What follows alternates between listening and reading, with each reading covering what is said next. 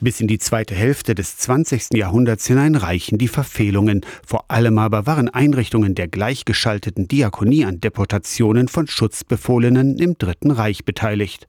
Ulrich Lilie ist heute Präsident des Evangelischen Wohlfahrtsverbandes. Das ist immer wieder auch erschütternd zu sehen, dass wir da oft in unseren Einrichtungen schlicht Kollaborateure waren. Das waren ja auch zum Teil Vorstände, die selber deutsche Christen waren, die eben ja wirklich an einen arischen Jesus glaubten, also völlige Fratzen aus dem Christentum gemacht haben, das wirklich zu einer totalitären Rassenideologie gemacht haben. Diese menschenverachtende Ideologie haben sie in ihren Einrichtungen umgesetzt. Viele diakonische Einrichtungen haben inzwischen die Geschichte aufgearbeitet. In den Neinstädter Stiften Stiftungen zum Beispiel hat ein Historiker über zehn Jahre lang Akten gesichtet. Neinstedt war ein Ort von Machtmissbrauch und Menschenfeindlichkeit, formuliert es Hans Jäkel, der pädagogisch-diakonische Vorstand der Stiftungen. Wenn wir heute über die Würde des Menschen reden, müssen wir auch immer darüber reden, dass Menschen unwürdig miteinander umgehen. In Kriegen ist das ähnlich. Und so war es eben so, dass zwischen 1938 und 1942 in der Stiftung über 1000 Menschen deportiert wurden wurden. Namen dieser Menschen sind dank deutscher Gründlichkeit und Beamtenmentalität bekannt.